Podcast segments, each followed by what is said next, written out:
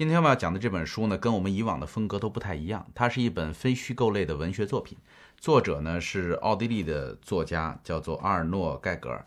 他写的这本书的名字叫《流放的老国王》，记录的呢是他的父亲得了阿尔茨海默症以后的那一段生活。我们以往讲书讲的都是工具类的东西，就是怎么样解决某一个问题。那为什么我会挑选这么一本纪实性的文学作品来讲呢？是因为它触动了我内心当中的一根心弦。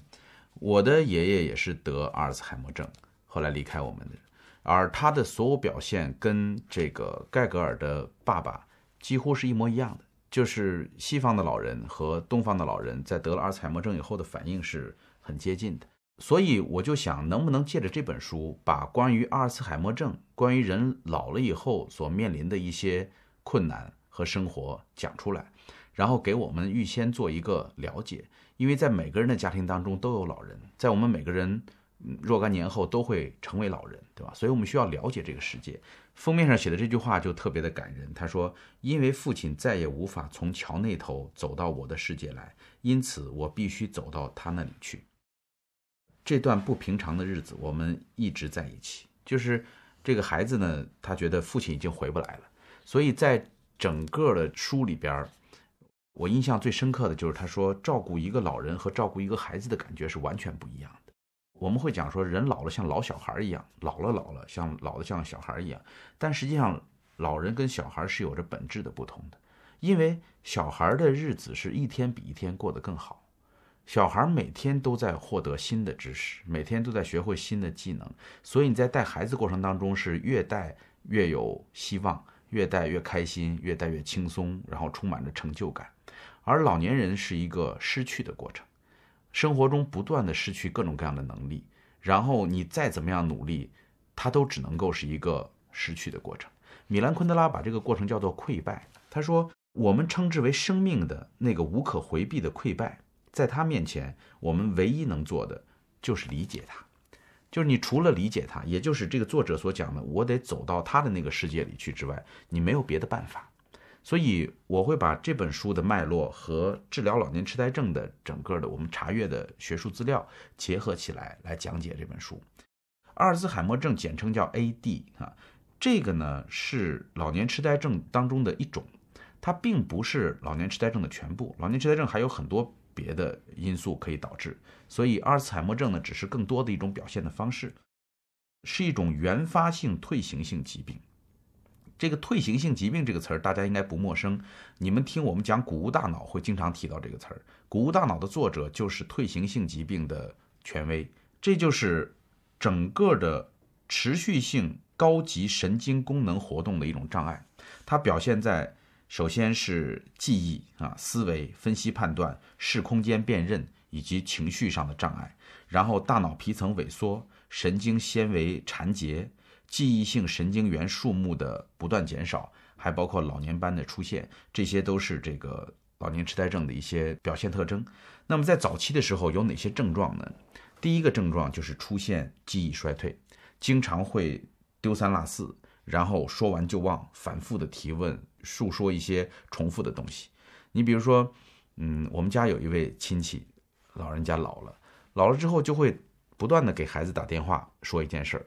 刚说完，电话挂掉，又打过来，然后还是刚才那件事儿，就不停的打，一天同一件事儿能说至少六遍，孩子已经觉得要崩溃了，因为你想这么一个人老跟你说同样的话，但是孩子不能够表现出来，孩子只能够听，然后嗯哦，我知道了，我记住了。你跟他说你别说了，你跟我说过，你也跟我说过好几次了，甚至你冲他发脾气，他可能也会觉得很尴尬。这本书里边就写到说，每当他们指出。父亲的错误的时候，父亲就会显得特别的尴尬和无助，那种感觉是蛮失落的。但是没用，过不了多久他又会再来一遍，因为不是故意的，是他的大脑已经功能在丧失，所以他会经常的重复，然后忘记各种各样的事儿。你比如说这个书里边作者的日常生活哈，他早上起来把爸爸叫起来，他说你要不要起床啊？我很友善的问他。为了制造一点轻松的氛围，我还会说我们的生活多好啊！他跟他爸爸讲，希望鼓励爸爸能够开心的生活。然后父亲满脸疑虑地挣扎着起来，说：“对你来说或许是这样，就是爸爸说对你来说生活是很美好，他自己不觉得美好。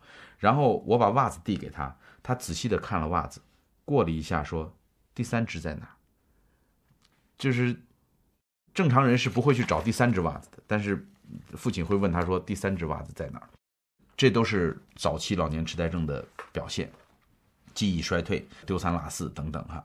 然后接下来呢，有人会出现轻度的语言功能受损，就是词不达意，说一句话的时候找不到合适的词儿。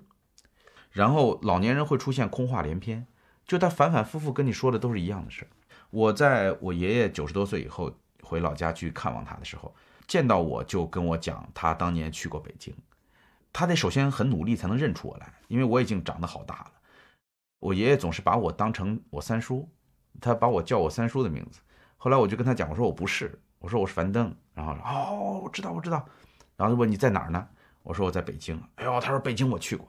实际上我爷爷去北京是我安排的，就是我当年嗯买了第一辆车的时候，然后我就专门开车回西安，然后把我爸爸跟我爷爷接着就一路开车拉回北京，我想让他。逛一下北京，然后这件事情在老人的脑海当中形成了一个强烈的刺激，所以他每次跟我唠嗑的时候讲的就都是他去过北京，而且他他忘了是我带他去，他说的是他当年年轻的时候什么做生意啊什么这东西到到北京，实际上他年轻时候没来过，所以老年人在这个时候他的语言受损以后，他会空话连篇，他会过一会儿就说一句哎老了老了老了，他就老说这样的话。这个作者呢？他的父亲也是经常就会说：“哎呀，没意思，我没用，我生活没劲。”就这种话，他不是说真的发这样的感慨，而是过一会儿就说，过一会儿就说，他就只剩下这么点话在不停的说了。还有就是唠唠叨叨，就是嘴里边一直唠唠叨叨，唠唠叨叨。还有一个症状，这本书里边也写到，也包括我们在生活中也见到，很多人老了以后他会唱歌，就是他会一直在哼一首歌，一直在哼，一直在哼。就很多年轻人也有这样的习惯哈，这可能是两回事儿。但是很多老年人他原来没有这个哼歌的习惯，但是现在变得整天就就使劲的哼歌，这是轻度语言功能受损的一种表现。然后还有一种就是判断能力差，注意力开始下降，然后理解能力也开始下降。就有时候一碗饭放在面前，他都不知道怎么去吃。呃，这个书里边有一段，他把饭早餐端过来给爸爸吃，然后爸爸看着这个早餐就发愁。然后这儿子讲说：“爸爸，你怎么了？”他说：“我如果知道该怎么办就好了。”然后儿子说：“你就吃它呀，你就只要把它吃到嘴里，吃它不就行了吗？”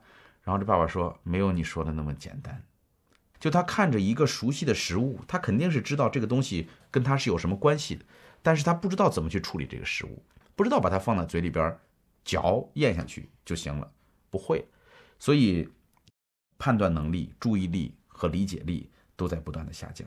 还有一个就是迷路，大量的老人得了阿尔茨海默症以后都会迷路，甚至最严重的迷路是发生在自己家里的，就是不是说走出门以后迷路了找不回来了，这种当然是很危险的哈。更多让人心酸的是在自己的房间里边迷路了，就是晚上起来从卧室出来上厕所，上完厕所找不到卧室，然后就在家里边乱转，这个是非常常见的。我们现在听起来觉得匪夷所思，说怎怎么会有这么夸张呢？房子就那么大，对吗？不是特别大的房间，但是老人已经找不到回家的这个路线了。还有就是会出现精神障碍，比如说有的人会出现忧郁的症状，有的人性格会发生改变，有的人情绪会失控，会经常发脾气。还有就是对各种各样的事情开始失去兴趣，就是原来年轻的时候有兴趣的事儿，现在没兴趣。你知道为什么这本书的名字叫《流放的老国王》哈？就是很多子女在父母得了老年痴呆症以后都会不接受。就是你看我和我爸爸在对待我爷爷得老年痴呆症这件事上的态度是完全不一样的。就是因为我不是我爷爷带大的，所以我爷爷在我面前没有老国王那样的权威，所以我就跟我爸讲，我说他发脾气你不用理他，对吧？他是糊涂了，他现在。老年痴呆症糊涂了，你干嘛跟他较劲呢？但是我爸就说不行。你看，就是这些子女们会把父母的话特别的认真，他觉得这个人从小到大在家里都是说一不二的，因为他们从小都是听他的安排长大的，所以即便他老了糊涂了以后，他依然具备着这个国王般的这种权威。这就是流放的老国王的这个含义。在这本书中的这个作者的父亲是参加过第二次世界大战的，然后一直是一个沉默寡言的人。因为奥地利人是被德国统治的，所以他是代表纳粹德国去打仗。结果一上战场就受伤了，就被苏联人俘虏。最受苦的日子是在战后。战后呢，苏联人就让他们去搬东西、做苦力嘛，让他们做苦力。说有一天，这个老爷子饿的，当时是年轻人哈，说饿的实在受不了了，看到一个骨头，不知道是什么的一个骨头，他就拿起来放在嘴里就嚼，因为饿的已经实在不行了。嚼完了那个不知道哪来的骨头之后，这个老人家这这个就得了严重的痢疾，瘦的皮包骨头，没有人管他，还要干活，是多么痛苦的一件事儿。然后后来一路流亡，想办法回到了这个奥地利。属于是九死一生过来的这么一个人，在家里边也不太爱说话，然后跟全家人似乎都是作对的那个角色，因为老派的父母一般都会这样，对孩子的管束比较严格，然后跟自己的妻子关系也不是很好。到后来，他的妻子在他晚年的时候离开了他，就是作者的妈妈，没有离婚，但是就离家出走了，就不回来了。所以这件事情对于这个老人家的打击是很大的。因此，他从那件事以后，精神受到了挫伤，然后一蹶不振，开始逐渐的出现各种各样的这个状况。在一开始，孩子们完全不理解。你比如说，这个作者有一天要接受这个电视台的采访，因为他是个作家嘛。电视台来采访他，他就跟全家人都交代好了，说待会儿要录像啊，你们大家别发出声音，你们你们安静一点。结果，这个老人家在开始以后就开始拿着个锤子去隔壁墙敲。当当当就砸，然后这儿子就非常生气，又觉得没面子，说这家里人这么不配合，这边在采访呢，他的爸爸竟然在旁边敲，然后就冲过去跟他爸爸吵架，他爸爸也跟他吵架，最后就是他会觉得他爸爸怎么这么不近情理，怎么这么欺负他，对吗？但实际上后来他意识到，在那个时候他的爸爸已经出现了阿尔茨海默症的前期症状，就是这件事明显是不合常理的，但是他始终要做。所以，像我爸爸看待我爷爷做的很多事儿的时候，我爷爷发脾气啊，或者要求这个要求那个时候，我爸爸都会特别紧张，特别认真，然后老觉得这是压力巨大的一个事儿，他不知道该怎么办。而实际上，如果像我们这样隔一代，离得稍微远一点的距离看，我们就只要表示理解。所以，这个作者在跟他的爸爸经历了这么长时间的磨合之后，他发现了一个规律，就是无论他爸爸说什么。如果从他们这儿表现出了赞同的感觉，他的爸爸就会觉得很开心，就会觉得心安理得，就觉得自己脑子是清楚的。然后过一会儿，他如果再犯了这样的糊涂，再做了这样的错事儿，你还同意他一次，让他觉得自己并没有那么糊涂，他的自信心会更好一点。那几天里边，他犯的错反倒会更少。而如果人们不断的纠正他，说不是，你比如说这个老人家最喜欢做的事儿什么呢？他每天一到傍晚，他就要回家。你说这有什么问题呢？他就在自己家里坐着，那个房子就是他亲手盖的，他这一辈子辛辛苦苦营造了这么一个家，他自己一砖一木的把这个房子盖起来的，他不认识了，他不认识这个家了，然后他就跟他的孩子讲说：“我要回家，我不在这做了。”然后他的孩子很纳闷说：“这就是你家呀，这哪不是你家呢？”他说：“我觉得这不是，我出去。”然后就闹着非得出去不可。我为什么看这个特别心酸呢？就是我我爷爷那时候九十多岁以后，他先住在西安，就我们一直都生长在西安。我爷爷晚年就闹着不在西安住，就非得回山西老家去。他说我要回山西老家，就天天闹的啊，吵得很凶。在西安人多呀，亲戚多对吧？能照顾，但是他闹得太厉害，就一定要回山西老家。后来没办法，山西老家也有亲戚，我们就把他送回山西老家，然后有人照顾他。结果他回到山西老家，他就天天闹着还要回山西老家。你说这有什么办法？就是他人已经在山西老家了，已经坐在自己的大院子里边，他长大的那个熟悉的地方，但是他还是天天闹说我要回山西。然后那旁边的人就笑他说：“那你现在在哪儿呢？”他说：“我不知道。”他说不出自己在哪儿。然后，但是他心中有一个坚定的想法，他要回家。我就在想。咱们没有到老年人的那个世界里边去探索过哈，就很有可能，这个是来自于特别强烈的不安全感。就是当我们大家在生活中觉得不安全感的时候，我们也会选择说想要回家，对吗？所以当老人在这个环境之下，在他所营造的这个家庭的环境之下，他他不熟悉了以后，他不安全，所以他总是要回家。这子女呢费了很大的力气，比如说有一天白天，就带着老爸出来逛街，然后走了一圈，来到他们家门口，说：“认识这个门牌号吗？”他爸说：“认识，什么号？咱家的门牌号是多少？咱这门牌号是多少多少？你看这两个一样吗？”他爸说：“一样。”那这是不是咱家？他爸说：“不是。”然后说：“为啥？门牌号都一样，你说为啥不是咱家？”他爸爸说：“是有人偷了咱家的门牌号。”就是这老爷子特别坚定的相信这不是他家，有人偷了他们家的门牌号，然后就是整天闹着要回家。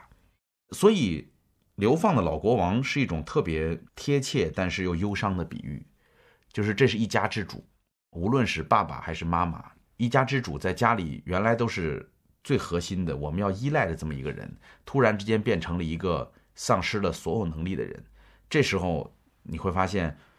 一开始，子女会手足无措，子女会天天跟他吵架，跟他较劲，甚至表现不耐烦，对吧？但是到后来，你会发现，这是一个不可逆的过程。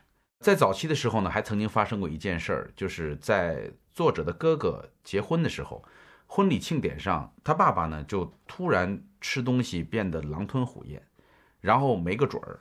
就是其他人你吃饱了就算了，对吧？但是这个老爷子就不停的吃，不停的吃，因为他那时候年纪已经挺大的了。然后吃到最后，他大概吃到了十块或者十五块蛋糕。深夜里，他吃力的拖着脚步回家，肚子痛的要死，在家里躺了两天。他以为自己要死了，然后全家没有人同情他，因为大家都觉得他罪有应得，说他怎么会自己突然吃那么多东西，神经病。当大家把他狼吞虎咽的吃很多东西，吃到肚子痛。视作是一个特别奇怪的行为，或者是嘴馋这样的一个解释的时候，他们没有意识到阿尔茨海默症正在侵蚀着这个老人的大脑，就是他丧失了日常生活的能力，他判断不准确这个东西到底吃多少是合适的，所以这都是早期出现的蛛丝马迹，而这些东西子女们感受不到，因为子女们还以为父母是那个具备权威的国王，这个国王已经逐渐的要被流放了。要去到一个只属于他自己的孤独的领域当中去的，所以这一部分呢，我希望大家能够感受得到，在阿尔茨海默症早期的时候，我们应该注意的一些信号，比如说丢三落四、啰嗦，然后呃丢东西。还有一个大夫曾经跟我讲过，说很多老人得了阿尔茨海默症以后喜欢藏东西，尤其是藏吃的，比如说藏钱什么的，这个还算是人之常情，但是很多老人会把馒头或者是一块肉、一个饺子藏在一个地方，不知道为什么，这可能都是跟早年的人生经历过的这些伤痕是有关系的。那么接下来到了中后期以后呢，就会出现很多呃更加严重的状况，比如说忘记人，就是他认不出这些人来了。作者的爸爸经常认不出作者来，然后作者每次需要跟他做一个自我介绍，然后有一次呢，他为了跟他爸爸表示亲热。他就拿手使劲的握了一下他爸爸的手，就是在握手的时候使劲用劲握了一下他爸爸的手，然后他爸爸特别奇怪的看着他说：“你干嘛使劲？你握我干嘛？” 然后他说：“我是为了表示喜欢你啊。”他爸爸说：“你怎么会喜欢我？你为啥喜欢我？” 他爸爸认不出来他是谁了，所以像。我爷爷在最后的时候，对我们几乎都是叫错名字的。就首先要很尴尬的，呃，识别半天这个人是谁，因为子孙比较多哈，然后要先先搞清楚，所以忘记人这是第一个。第二个就是他不能够独立生活，就是不会吃东西，吞咽都会遇到困难，甚至要依靠轮椅才能够走路啊。还有就是他们会做出很多危险的事儿，不能够独立生活，然后就是会非常依赖。别人，比如说做饭、打扫卫生、购物、上厕所、穿衣服，这些都是说话变得越来越困难，然后会出现无目的的游荡，然后偶尔还会出现特别多的幻觉。书中的作者呢的爸爸有一天会突然跟他说：“我死了。”就是他活着的时候，他会突然跟他的孩子说：“我死了。”他觉得自己现在那个感觉是已经死了，然后他的孩子跟他说：“你没死，你现在好好的。”我爷爷当年也说过这样的话。临终前一个月的时候，他会突然跟陪着他的我的姑姑就说：“哎，我死了。”然后我姑姑说：“你别胡说，你现在活得好好的呢。”他说：“死了，死了，死了。”就是老人会出现走入另外一个世界的这种幻觉。那在这里边呢，你看有一段特别温馨的文字哈。这个儿子为了帮助爸爸恢复他的记忆啊，他还在不断的努力。他带这个爸爸去看他们家做的那个矮墙，就是周围的矮墙。他说：“爸爸，你看，这是你院子的矮墙，是你亲手砌的。”然后他爸爸说：“嗯，对，我要把它带走。”然后这个儿子说：“矮墙你是没法带走的呀。”爸爸说：“那还不容易，没有比这更容易的了。”哎呀，肯定是行不通的，爸爸。然后他爸说：“我会弄给你看的。”然后就去动了，就真的去搬那个矮墙了。然后他儿子说：“哎，可是爸爸，喂喂，不行的，我还想听你解释。你已经在家了，要怎么回家呢？”就是他儿子始终在纠结，说：“你已经都在家了，你还怎么去回家？你给我解释一下这事儿。”他爸爸说：“我也不知道。”然后。他儿子说：“你现在在家，你还想回家？当一个人已经在家的时候，他可是没法回家的。”他爸爸说：“理是这么个理。”然后儿子讲：“那么想引导他做出一个结论。”他爸说：“我对这一切不感兴趣，至少不像你那么感兴趣。”就是后来这个作者就逐渐的发现了和他爸爸对话之间的乐趣。他发现他爸爸所说的话。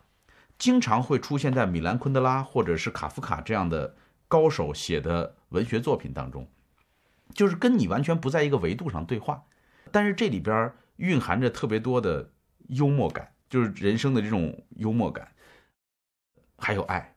那封底上这句话就特别好，他说：“有时候当我毫无准备的时候，父亲会以一种前所未有的温柔，用他的手抚摸我的脸，有时候用手心，多数的时候用手背。”于是我明白了，我不会有比此刻与他更亲近的时候了。这个用手背抚摸孩子的脸，这个我相信很多父亲都喜欢这样，我也会，就是会用手背去抚摸孩子那个柔嫩的脸。然后到了晚年以后，八十岁或者九十岁的时候，自己糊涂了，然后呃，孩子也已经变成了一个大人啊，这个父亲会突然那一刻可能明白说这是我的孩子，然后他伸出手来去。抚摸这个孩子的脸颊，在那一刻，其实你不需要再去想，父亲是不是离自己更远了，或者父亲是不是有什么病症啊？你就好好的感受那一刻就好了，好好的感受那一刻，这就是我跟父亲离得最近的那一刻。所以在中后期以后呢，我们需要教大家的，或者我们从这本书里边需要能够学会的，就是这个作者开始慢慢的学会跟父亲和平相处，他不再去努力的改变父亲。不再去努力的跟他讲道理，去训练他，还希望通过聊天能够让他认识到，说你不用再找家了，你就在这个家里边坐着。不是，他就是去肯定父亲，然后好好的跟父亲交流，开心的散步聊天你比如说在散步的时候，哈，他带着他爸爸在他们村子周围转，然后转的时候，他爸爸很高兴，说这儿的风景真好看。实际上这是他生活了一辈子的地儿。然后他爸爸说这地方的风景真好看。然后他爸爸问作者说：“哎，你常到这儿散步吗？”呃，有些人只为了欣赏这儿的风景就来这儿散步，就跟他儿子说。儿子觉得很奇怪，说：“我不是为了看风景来这儿的，我就在这儿长大的。”然后父亲看来有些惊讶，做了个鬼脸，说：“哦，是这样啊。”这时候孩子问他爸爸说：“爸爸，你到底知不知道我是谁呀？”这个问题让他的爸爸有点尴尬。然后他转头看他的儿媳妇儿，然后开玩笑的指向他的儿子说：“好像这事儿有那么有趣似的。”就是这个爸爸到最后也会出现很多很有趣的这个状况，包括他会拿自己的年龄哈，比如说他的爸爸呢，永远算不清楚自己有多大，就总觉得自己只有大概七十多岁。我爷爷那时候我们去看他，我爷爷就跟人感慨说：“哎，老啦，现在老啦。”八十啦，跟人说八十了，然后旁边的人纠正说你九十二啦，然后我爷爷说啊，九十二了，哎呀老了老了老了，然后过一会儿又说哎呀八十了八十了，就是老人家的年龄他他记不准了，他觉得八十岁就已经是他能够想象的老的一个极致了，所以在这个中后期的时候，我们需要把这个享受的心态慢慢的调整出来。就是让我们知道，即便是这样的一个父亲，也同样会给我们带来不一样的乐趣。会让我们觉得这就是亲情在。所以这里边有一段对话说：“爸爸，你一生里什么时候最幸福？”爸爸说：“孩子们还小的时候。”作者问说：“是说你和你的兄弟姐妹吗？”爸爸说：“不，说的是我的孩子们。”就是这个爸爸虽然在一生当中管理他们的时候，好像都是他们的敌人，整天在与他们为敌，跟他们斗争，但是这个爸爸认为人生当中最幸福的时候就是孩子还小的时候。作者的父亲呢，在后来有一段时间出现了特别多的严重的幻觉，比如说他在看电视的时候会觉得很害怕，他说：“汽车怎么开到这儿来了？”就是他会觉得这个电视里的汽车是真的。然后最严重的时候是圣诞节的时候，他们全家人都发现父亲端了一盘点心去给电视机里的人吃。他说：“来尝一尝。”他把电视机里的人非常礼貌的。请人家吃点心，然后他发现那个那些播音员都不理他，还在那继续说话的时候，这个父亲有点恼怒。就是这个过程在孩子们看来有点滑稽，但是也让大家非常的吃惊。就是人到了中后期以后的这个症状会变得特别的多。什么样的护工更适合于照顾阿尔兹海默症呢？这个作者在他们的家里边是用过很多的护工，然后他就发现他的爸爸跟有的护工处的非常好。就是不会闹事儿，也不会摔东西，也不会发脾气，每天开开心心的在一块儿，而且甚至他对某些护工都产生了依赖的心理。只要那个护工来，他会觉得比自己的孩子在身边好像还要安心一样。然后，但是跟大部分的护工就处不到一块儿。那这里边的区别是什么呢？他们说有一个叫做丹尼艾拉的一个护工，这个人就特别好，他跟他的父亲处的特别好。他说和你爸爸相处根本不是什么问题。为什么呢？他说：“我们需要的只是耐心。如果他不想起床，我可以等，等一会儿就行了。如果你爸爸不愿意刮胡子，这也没关系。半小时以后，他就会忘了自己不愿意。我们最起码有二十四个小时可以等。就是如果一个护工不强迫老人非得做什么，按照他的节奏，是以我的满意度，对吧？我这时候要干什么为节奏的话，老人可以跟护工处的不错的。”那么，其他的护工会跟父亲相处不来。当他拒绝配合的时候，他们会神经紧张。而父亲的嗅觉对于神经紧张灵敏得很，他能够马上感觉到。这样的时候，就一点也不知道尊重人家对他的照顾、对他的好意了。不少令人沮丧的事件发生后，双方的不满就累积的越来越多。虽然在这种时候，家里会加强人力来照顾父亲，不过麻烦的日子越来越多。一天下来，大家都弄得可以进疯人院了。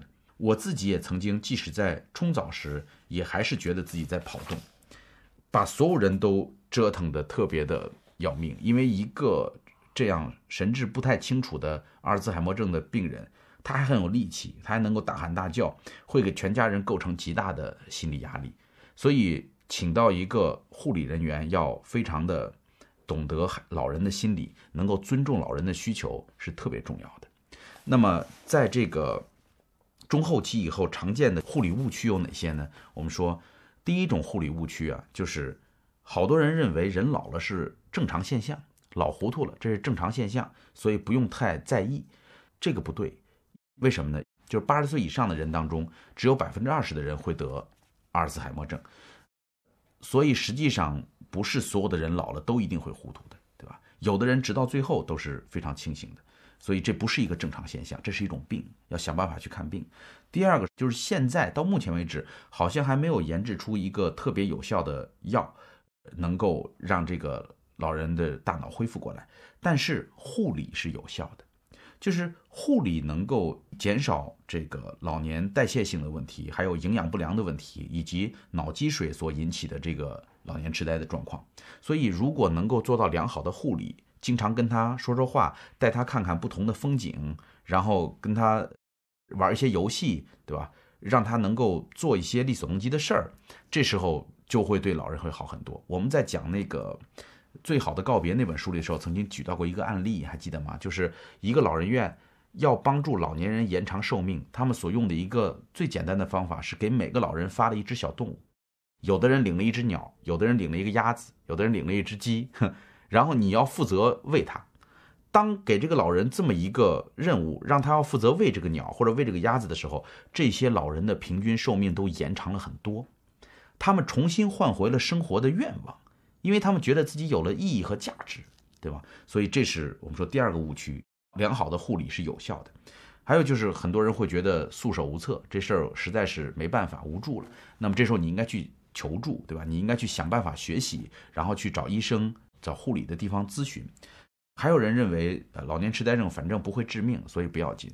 事实上，就是老年痴呆症是老人的十大死亡病因之一，而且老年痴呆症会带来呼吸系统、血压、皮肤以及这个感觉系统的很多大量的疾病，所以它是能够致命的，一定要重视。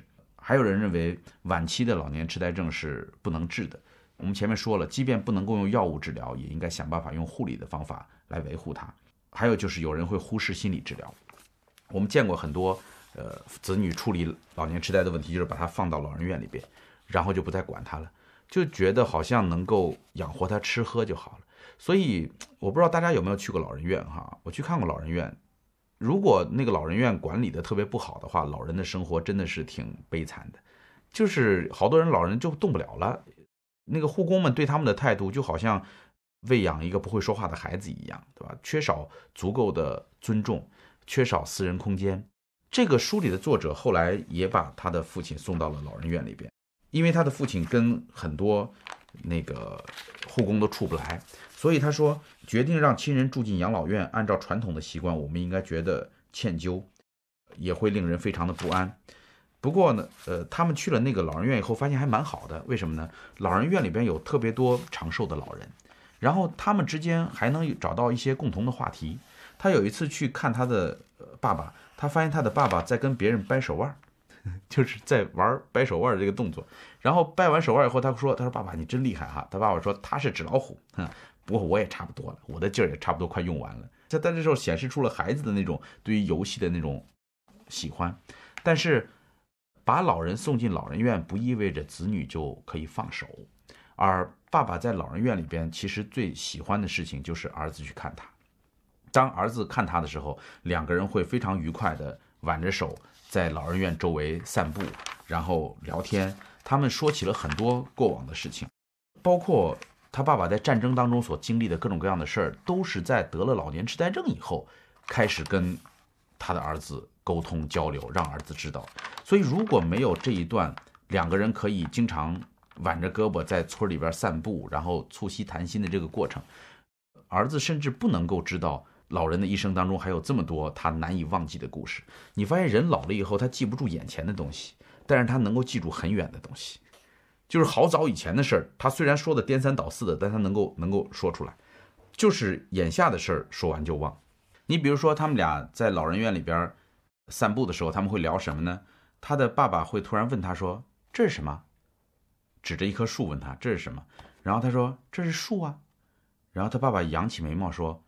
给人的印象不像是树，就是老人的那种感觉哈。然后我们俩到了花园里，坐在长椅子上，我在一本老的学生练习簿上记录着一些东西，因为他是个作家。然后他饶有兴趣地看着我写，他怕本子滑落，用手帮我扶着本子。他问：“你整天在纸上写东西，日子过得好不好？”然后我回答说：“我写字儿啊，总是过得很好的。”他说：“我也很好。”这是一种非常奇特的配搭状况。我所给予他的，他把握不住；他所给予我的，我尽一切力量去把握。这样的时刻会拉得比较长，让我有时间注意许多事儿。这时候难得有什么事逃过我的观察。我非常清醒，也很机智，也很留神。一切事物非常清晰地通向我，好似忽然之间有一道强光在我周遭闪现。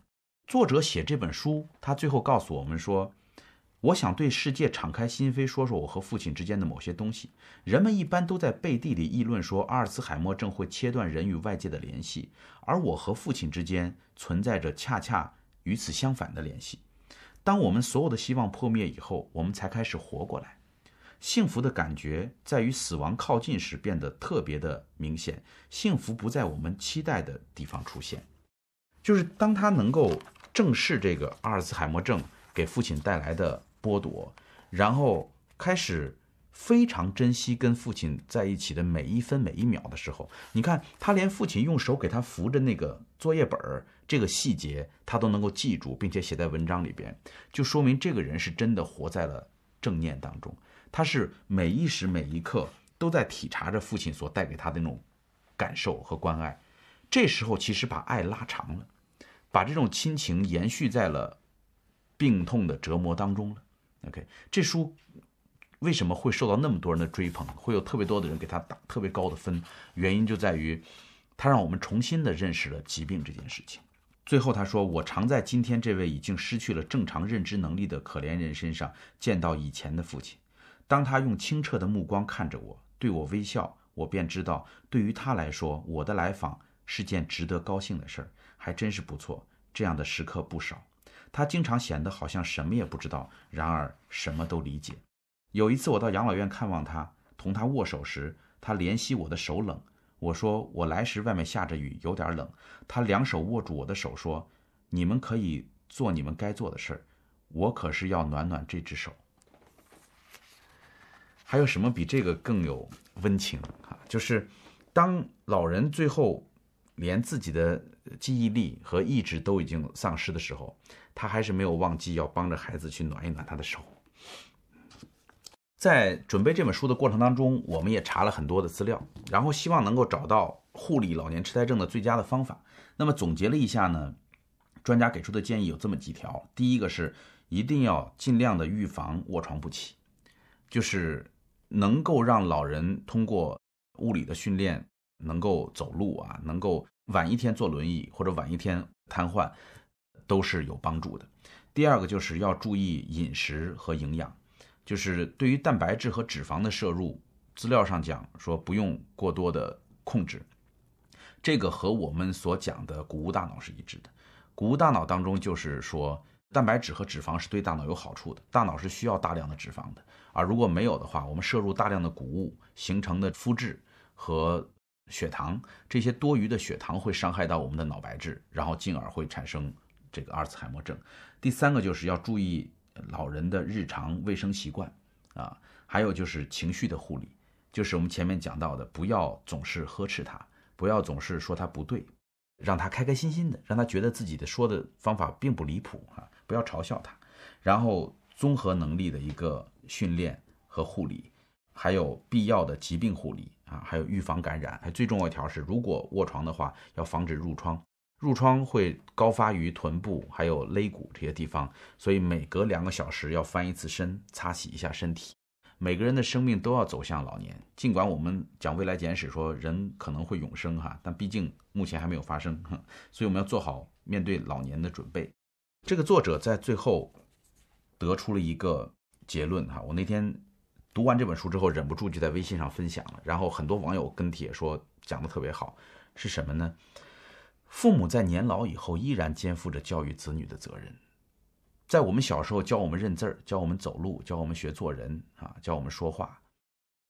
老了以后，父母教我们的方法是用他的衰老，告诉我们什么叫做衰老，什么是人生必然的经历。所以就好像阿甘的妈妈跟阿甘说：“It's my time 啊，我的时间到了。”这是一个生命的周期。父母用最后的身体力行，让我们认识。老年，让我们认识到生命的珍贵，所以希望这本书能够触动你内心当中柔软的部分，然后对身边的每一个老人都有更多的理解，都有更多的关爱，然后让他们能够生活的更加的幸福。希望大家我们通过阅读，每人每年读五十本书来改变中国。谢谢大家。分享知识是一种美德。当我们每一个人都在不断的分享知识给这个社会的时候，我们这个社会将会变得越来越好。所以，如果您喜欢这本书的内容，希望您可以点击右上角把它分享到您的朋友圈当中，或者给到您指定的某一个人都可以。您关心谁，就把知识分享给他。谢谢。读书点亮生活。